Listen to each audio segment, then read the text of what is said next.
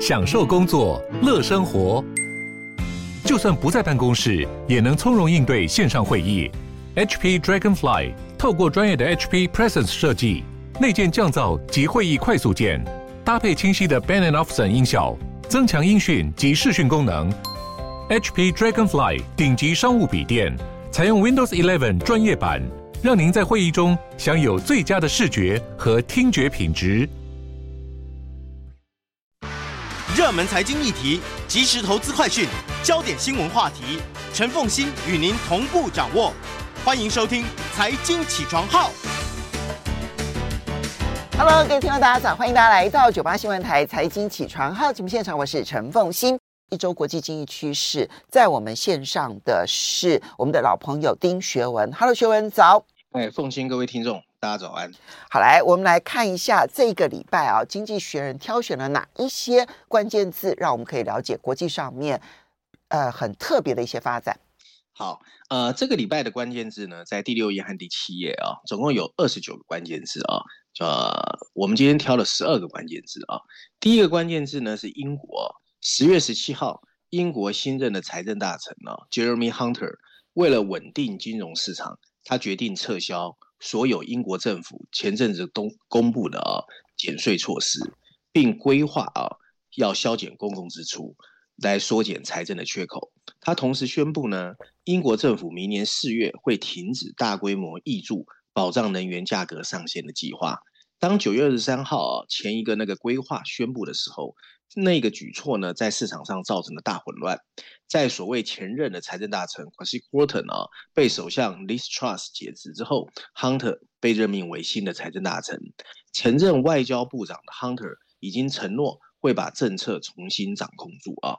那第二个关键字呢是德国。十月十七号，德国的总理 Olaf Scholz 表示啊，他们计划尽快推动相关立法，在今年年底前完成，让三座。目前仍在运转的核能电厂哦，持续运转到明年的四月十五号，但是前提是其他电力来源能够稳定供应。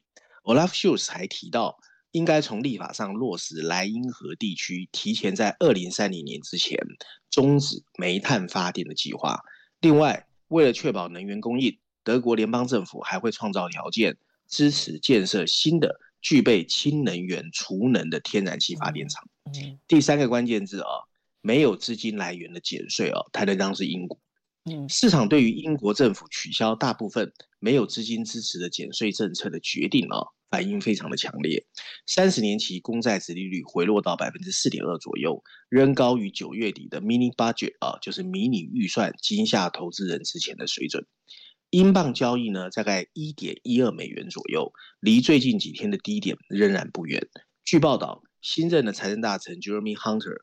正在考虑对银行和能源公司征收暴利税，以帮助填补仍然价值数百亿英镑的财政缺口。公共开支的大幅削减，预计很快也会来到。第四个关键字：英格兰银行。十月十八号，英格兰银行证实要启动所谓的量化紧缩 （QT），两周后开始出售债券，但考量到新政府迷你预算引发的市场动荡，初期不会出售长天期的公债。为了压制通货膨胀，英格兰银行的总裁 Andrew Bailey 今年以来已经启动了很多次的升息，而且债券到期后不会再把本金投入市场，出售资产代表会进入下一个阶段，就是撤除被视为支撑政府的措施，以免影响公信力。第五个关键字啊，英国十月十九号，这是有关 business 啊，十月十九号，英国的国家统计局公布。英国九月份的通货膨胀率跟去年同期相比，又上涨了百分之十点一哦，两位数，是英国四十年以来通货膨胀率最高的一次。不但高于先前专家预测的十 percent，也比八月份的通货膨胀率百分之八点八来得高。分析指出，物价上涨最厉害的是食品类，而能源则是由于有稍微回稳的迹象，因此通货膨胀率没有那么明显。否则九月份的通货膨胀率应该是更高。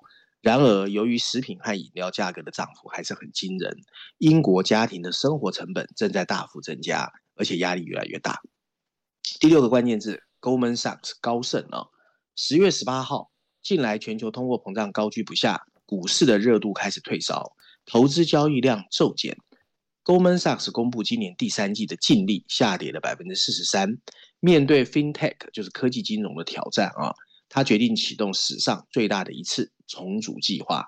此外，Goldman Sachs 的 CEO David Solomon 还证实了一项全面性的改革计划，这是这个集团有史以来最大的一次改革。高盛有两大变革：第一，把具有指标性的投资银行业务和交易业务合并为一个部门；第二，资产管理和财富管理整并成另外一个部门。第七个关键字 e n 这是一个飓风的名字啊。十月十九号，瑞士再保险公司估计，因为 EM 飓风而提出的索赔达到十三亿美元，所以他们每季度将损失五亿美元。这个再保险公司估计，九月份袭击西佛罗里达州的风暴啊，造成的保险市场损失大概在五百亿到六百五十亿美元之间。这可能使它成为继二零零五年 Katrina 飓风之后，让保险公司损失的历史第二大飓风。第八个关键是碳排放啊，国际能源总署 IEA 表示啊，defying 啊，他用了这个字哦，defying expectation 跟预期不同，今年全球二氧化碳排放量只增加了百分之一。IEA 表示，如果不是因为再生能源和电动汽车的使用，这个增长其实预期会更大。第九个关键是特斯拉。十月十九号，特斯拉公布了季度财报哦，营收两百一十五亿美元，创下历史新高，超越了二零二一年同年期的一百三十八亿美元。不过美中不足的是，它有汇损二点五亿美元，整体财报低于华尔街的预期。不过特斯拉的执行长 Elon Musk 在财报会议上啊，给出了三大惊人的预测，包括第四季的交车预估。特斯拉的估值超过 Apple，还有沙乌地阿拉伯的 Aramco 的总，以及 Twitter，他决定要收购啊。第十个关键字 Foxconn 啊，就台湾的鸿海哦。十月十八号，鸿海科技一口气推出三款电动车，外媒对鸿海从研发到制成的速度跟成本控制感到惊讶。董事长刘扬伟表示，特斯拉和鸿海的商业模式不一样，特斯拉是品牌，鸿海是专业代工，而且透露。希望二零二五年啊要有百分之五的市占率。最后更表示希望有一天鸿海可以帮 Tesla 造车。第十一个关键是 Netflix。十月十八号，全球影音串流服务龙头啊 Netflix 在美股盘后公布了二零二二年第三季的财报，全球总订户的数目啊反弹回升，而且增幅高于财测的目标，营收和获利也优于市场的预期。在财报利多的刺激之下。Netflix 盘后股价狂飙百分之十四，全球付费的用户数量上面啊，Netflix 第三季全球总订户数是二点二三亿户，较第二季增加了两百四十一万户，增幅啊优于 Netflix 在第二季财报预测的一百万户啊，也击败了 StreetAccount 预期的一百零九万户，让市场整个松了一口气。那为了吸引观众呢，Netflix 很快会推出一个。有广告支持的更便宜的订阅计划的 package。第十二个关键字，美国超市啊，十月十三号，全美两大零售业巨头 Braga 还有所谓的 Epson 同意以两百四十六亿美元合并，他们称这有助于他们更好的跟沃尔玛、还有 Amazon 还有其他的零售业大公司的竞争。第十三个关键字 Beyond Meat，台湾叫未来肉啊，十月十七号，由于通货膨胀和竞争加剧的双重打击。未来肉的巨头 Beyond Meat 宣布下修销售额的预期，而且裁员五分之一。近年来啊，以植物为基础的肉类行业是非常热门的行业，但消费者现在呢，因为要勒紧裤带，对比较贵的替代肉类失去了胃口。历史悠久的食品公司正在推高价格来应对通货膨胀。雀巢是最近一家报告营收激增的公司，但它的销售量有下降。第十四个关键字 Exxon Mobil。据报道，ExxonMobil 已经决定撤出俄罗斯，因为俄罗斯政府没收了它在库页岛一号油田三成的股份。三月份，ExxonMobil 表示就要计划要退出这个项目。第十五个关键字啊，最后一个关键字，第三季的 GDP。十月十九号，中共二十大召开的此刻，中国政府却在没有提供任何解释的情况下，非常罕见，他宣布原本要公布的经济数据无限期的延后。其中包含了全球密切关注的中国第三季 GDP 的增长率。对此，外界普遍认为十之八九是因为数字太难看。同时也有人开玩笑说，由于清零政策的限制，官员因为被隔离，所以没有办法在贸易数据上签字。好，那个应该后面这个只是开玩笑的一个话而已了。哎，在这里面，当然英国其实在这几天都是市场上瞩目的一个一个消息的来源。不过里面有两件事情是我过去没有注意到的，一个就是一任台风它造成的损失有这么大，九月份的在美国的飓风了哈，美国的飓风造成这么大的损失，这我还真的没有注意到这件事情哎，呃，可能整个国际上面的新闻真的太多了。对，我觉得应该是因为卡奇娜飓风的。这一个呃影响，所以投保的人变多了，应该不是那个飓风真的伤害这么大吧？五百亿到六百亿美元的损失很大哎，没错。OK，另外就是碳碳排放，今年估计只会增加百分之一，诶，这也比预期要来的低很多，对不对？没错，没错，对。OK，所以这两件事情是我们过去没有注意到的，然后这个把它提拿出来提醒一下，就是我们在国际上面很多的重要新闻当中，有时候有一些些小小的一些趋势发展，可能没有那么样子的被瞩目啊，但是其实还蛮关键的。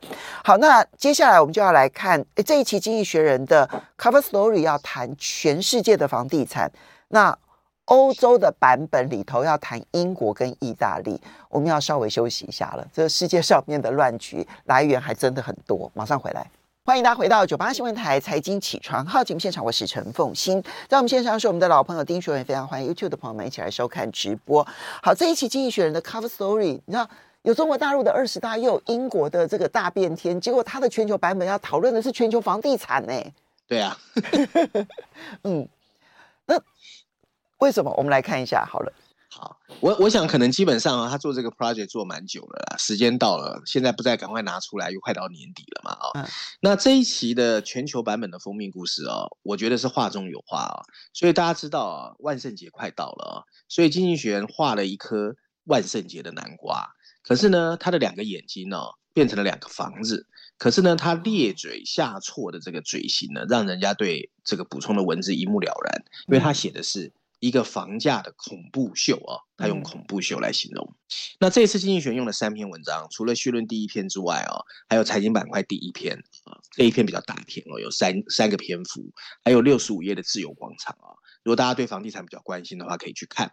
那我们一样把它整合之后跟大家分享啊。在全球版本的封面故事议题上，经济学人聚焦在即将到来的全球房价的暴跌，他觉得啊，房地产的繁荣结束了啊。文章认为，根本原因就是因为利率的飙升。大部分人呢、承认，在过去十年最容易赚钱的房子方式呢，就是买房子。房价一直在稳定上涨，甚至在疫情期间还出现了暴涨。可是呢，如果你的财富大部分是被这些砖头和水泥绑在一起，那么你跟可能今天开始要紧张了。全球现在有九个富裕经济的房价已经开始下跌，公寓销售一度热乎乎的加拿大。房价比今年年初低了百分之九。随着通货膨胀和经济衰退的蔓延，连房地产经纪人都开始眉头深锁。塑造危机的原因当然是利率的飙升。在美国，三十年期抵押贷款利率来来到了百分之六点九二，这是一年前的两倍。降息、纾困刺激和所谓对郊区空间的追逐，曾经助长了大范围的小泡沫。现在所有情况都在逆转。举个例子啊、哦。如果一年前你可以每个月拿出一千八百美元去偿还三十年期的抵押贷款，而且可以轻松贷到四十二万美元左右的这个银行贷款，那今天这笔钱只能贷到二十八万美元左右，整整少了百分之三十三。从瑞典的斯德哥尔摩到澳洲的雪梨，借款人的购买力正在缩减，这使得新购房者根本买不起房子，而且进一步挤压了房屋拥有者的财务成本。如果他们时运不济，甚至可能被迫要甩卖自己拥有的房屋。好消息是哦，房价下跌不会像十五年前那样，在美国引发一个史诗级般的金融崩溃。美国的房风险贷款已经变少了，金融机构早就不再大肆购买次级抵押贷款证券。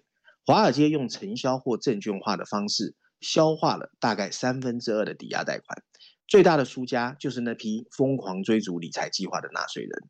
不管你买的是什么样的保险计划，或是哪个机构发行的抵押贷款支持证券，违约的风险都越来越高。其他一些地方，譬如南韩还有北欧，他们的借款也在加速，因为那里的家庭债务超过 GDP 的百分之一百，他们在银行或影子金融机构的资金可能面临不稳定的损失。瑞典央行行长把这种情况啊比喻为坐在火山口上。不过，经济学人认为，全球最严重的住房危机在中国，唯一聊以自慰的是。那些所谓的大量投机、抵押贷款违约或者付了钱拿不到房子的人，目前都住在中国，一时半载没有外溢的风险。然而，即使没有同步的全球金融机构崩溃，房地产市场的低迷氛围仍然会在全球范围蔓延。首先，因为混乱的房地产市场会间接拖累就业市场，随着利率的上升和房价的逐步下调，不确定性会让人们对换屋迟疑。美国现有的房屋销售已经在八月份下降了百分之二十。当人们不再随意流动的时候，劳动市场的活力当然会变差。这是企业在适应工人短缺和能源危机时候的又一个闷棍啊！较低的房价还会以第二种方式损害经济增长，他们会让原来就悲观的消费者更加痛苦。在全球范围内，房屋总价值大概现在啊是两百五十兆美元，股股市的总价值只有九十兆美元。房地产价值占据了所有人财富的百分之五十。随着这座资本高塔的可能倒塌，消费者会选择削减开支。随着全球央行继续提高利率来让经济降温，对未来悲观的情绪有可能进一步加剧。另外一个情况就是啊，少数的屋主要承受的集中形态的痛苦。到目前为止，风险最大的是那些没有选择固定利率，并面临抵押贷款账单不断飙升的人。在美国。一口气，它可以给你三十年期固定利率的抵押贷款，但五分之四的瑞典贷款，它的固定期限只有两年或者更短。纽西兰所有固定抵押贷款利率有一半以上在今年年底要再融资。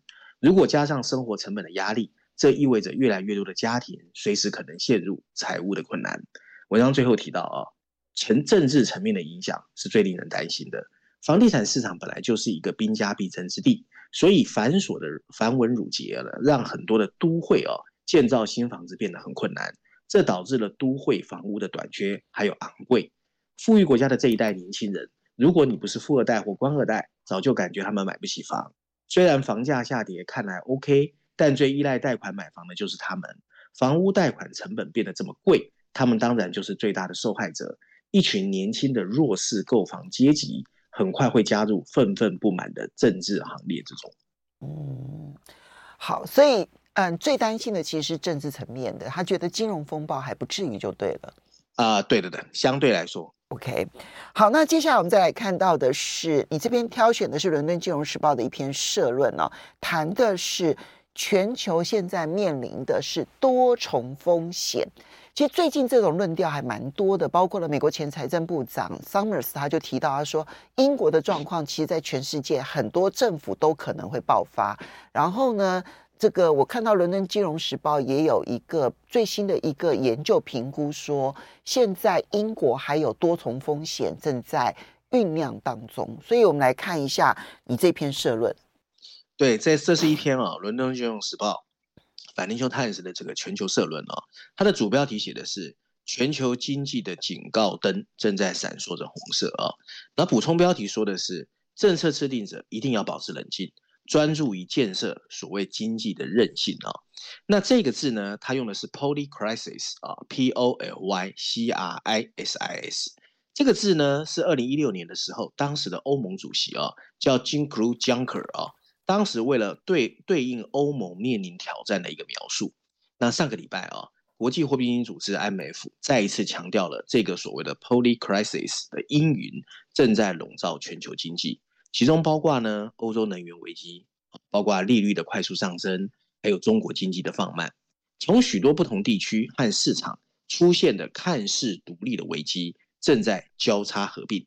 也就是说呢，我们可能正在面临一个全球范围的多重危机 （polycrisis）。国际货币基金组织 （IMF） 表示啊，全球经济的这么多引擎同时停滞不前是极为罕见的。占全球经济三分之一的国家将在今年或明年开始收缩。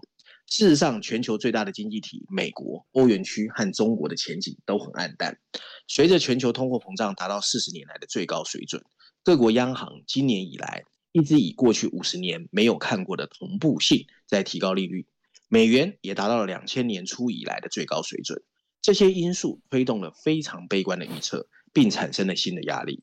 新兴经济体承受着更高的美元债务负担和破坏性的资本外流。与此同时，抵押贷款利率和企业借贷成本也在全球范围内飙升。许多金融市场的压力指标正在闪烁，因为疫情期间的利率从低点迅速回升，步入了进一步的脆弱性。正像英国养老金最近表明的那样。低价甩卖动态正在成为一个持续的风险。全球大漩涡的直接原因呢，就是连续两个快速的历史性冲击，它们分别是新冠疫情的爆发，还有俄罗斯入侵乌克兰。从二十世纪八零年代以来哦，Paul Walker 担任美国联总会时候，美国联准会就第一次这么快的速度在提高利率。它主要原因就是为了遏制由疫情支持和供应瓶颈引发的通货膨胀。与此同时，普丁。对天然气流动的武器化，意味着欧洲正在经历巨大的贸易条件冲击。中国经济在清零政策下也在遭受打击，同时房地产市场也在崩溃。事实上，在疫情的伤疤还没有愈合之前，各种不同的征兆就已经出现。多重和相互强化的冲击，给决策者留下了难以平衡的局面。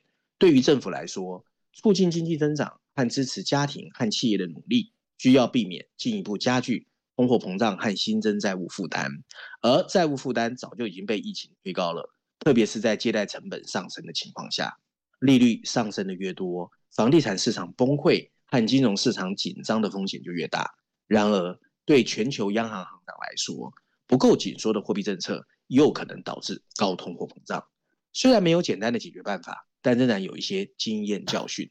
今天脆弱的经济 需要政策进行良好的调整，并适应风险。英国是一个活生生的例子，说明要怎么避免怎么做。他最近几周采取的鲁莽措施做法，表明当实现当现实被忽视时会发生什么。政策失误是 IMF 认为明年全球经济增长率有四分之一的机会低于百分之二历史低位的部分原因。全球危机的传染性影响加剧了建设抗灾能力的必要性。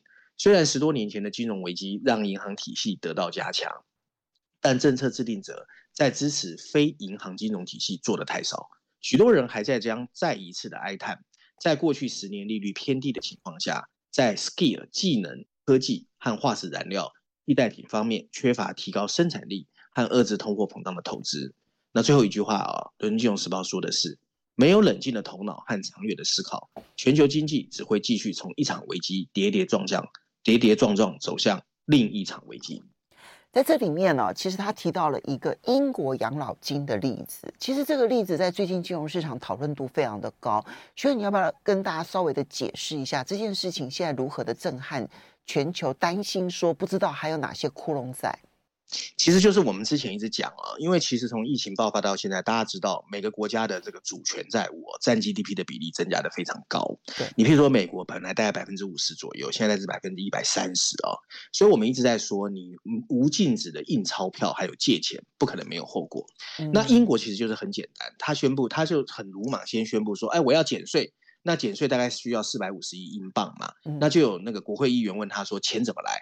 然后结果呢，他就是他就是把那个在这在标了一波公债啊、哦，就说哎，我卖公债，我们稍微休息一下，来借我政府钱。等一下回来告诉大家这个状况。欢迎大家回到九八新闻台财经起床号节目现场，我是陈凤欣，在我们线上是我们的老朋友丁学文，一周国际经济趋势。刚看到的是伦敦金融时报的社论提醒说，现在有多重的风险都正在闪着红灯呢、哦。那里面不管是因为升息的关系，或者是因为房地产的关系，金融市场的变化，其实他提到养老金的。例子，在我们印象当中，这种退休基金它应该是最保守操作的。但是在 Traps 引爆的减税这件事情引爆的英国的金融风暴当中，受伤最重的，而且最有可能发生这个嗯破产问题的，反而是英国的这一些退休基金。所以英国央行为什么被迫出手？因为退休基金出状况了。那后来才发现说，其实他们也有高负债的一个操作在，所以。我我就真的觉得说，哇，真不安全！全世界哪个地方是安全的，真的都不知道哎。所以，我们接下来就要来看一嗯，《经济学人》的欧洲版的 Cover Story 里头，要来谈英国的这一场闹剧。对对对，因为现在这个英国的 发展啊是全球的焦点啊，而且他这一期的欧洲版本封面故事写的也不错，所以我们今天还是稍微仔细一点跟大家谈哦。嗯，在欧洲版本的封面设计上呢，我们看见是刚刚辞职的英国首相 Liz Truss 啊。那比较搞笑的是啊，经济学人让他装扮成了古罗马军队中的百人队队长啊，所以你看到他左手拿着一个卷了意大利面的叉子，还有缺了一块的披萨的盾牌啊，然后上面有一排补充文字。欢迎来到意大利化的英国，那他创造一个新字啊，叫 Brittany 啊。首先呢，这个封面设计呢，当然就激怒了很多意大利人，所以大家在周末已经看到啊，意大利驻英国大使啊，叫啊 Linigo Labatini 啊，已经写了一封公开信骂经济学人了，说你这个是古老的刻板印象啊。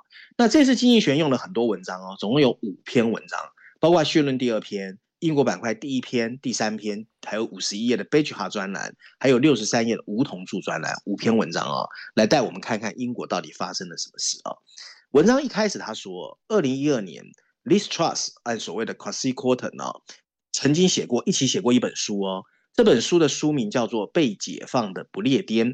那在书里面啊、他们曾经用意大利作为警告，警告英国的公共服务臃肿，经济增长缓缓慢。加上生产率的低下啊，所有这些在意大利和其他南欧国家发生的问题，他们认为会存在英国，所以这两个人在当时就是好朋友。十年前啊，可是十年后的 Liz Truss 和 Kwasi Kwarteng 呢，一度想要开辟一条不同的道路，但很不幸的，他们失败了，而且成为闹剧。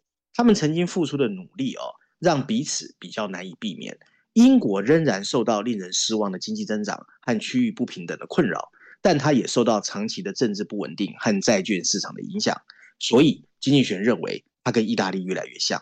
确实啊，把这两个国家直接拿来比较，其实也不完全适合。从二零零九年到二零一九年，英国的生产率是 G7 集团中第二慢的，不过意大利的生产增长率更差，而且英国的人口更年轻，经济更具有竞争力。意大利的问题呢，其实部分来自欧盟的内部，英国在一定程度上处于欧盟的外围。比较这两个国家的债券收益率具有一定的误导性。英国的债务负担比较低，而且它有自己的本国货币和英格兰银行。市场认为它违约的可能性其实比意大利小得多。但如果英国意大利化不是单纯的统计事实，它还是告诉我们一些真实的东西。近年来，英国在三个方面啊，跟意大利的距离越来越近。首先，也是最明显的一点，意大利一直以来的政治不稳定，完全传染给了英国。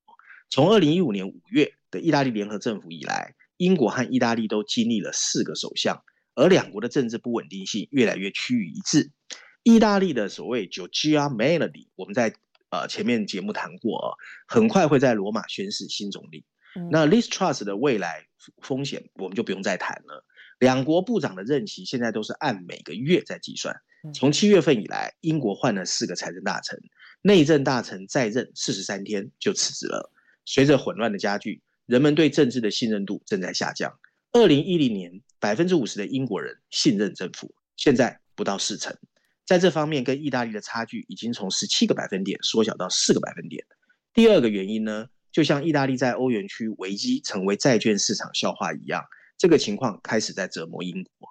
过去六年，英国保守党一直在追求增强英国主权的梦想，不过相反的，他们正在失去主控权。所谓的呃，二零一一年在布鲁塞尔和柏林发生冲突后，被意大利罢免的这个总的财政大臣，意大利的哦，就是同样的一个情况。由于市场对他的资金支持的减税方案的反应，最近的 Kwasi Kwarteng 被踢出财政大臣的职位，跟意大利如出一辙。英国公债交易员现在是英国政府政策的仲裁者。新任财政大臣 Jeremy Hunter 已经取消了大部分的减税措施，并决定从二零二三年的四月。重新设计政府的能源价格保障计划，他为了填补公共财政的剩余漏洞而必须做出的决定，是在考虑公债市场下的情况成型的。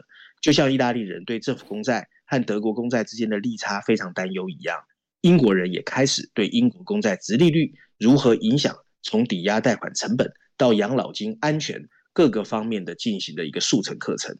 在意大利，总统和中央银行等机构。长期以来一直充当着对抗政客的堡垒，现在的英国也是这样。十月十四号，英格兰银行结束了紧急债券购买计划，这让政府更快地改变方向。Hunter 没有理由不同意财政监督机构预算责任办公室的意见。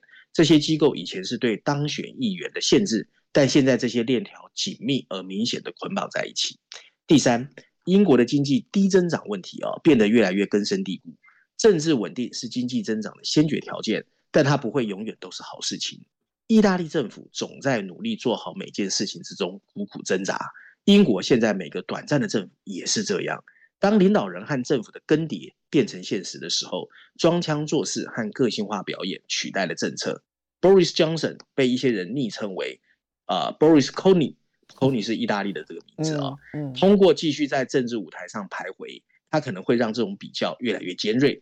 尽管财政纪律应该能够让债券市场平静，但它本身不会促进经济增长。对，Hunter 正在努力平衡账目。这是将于十月三十一号公布的中期财政计划的一部分。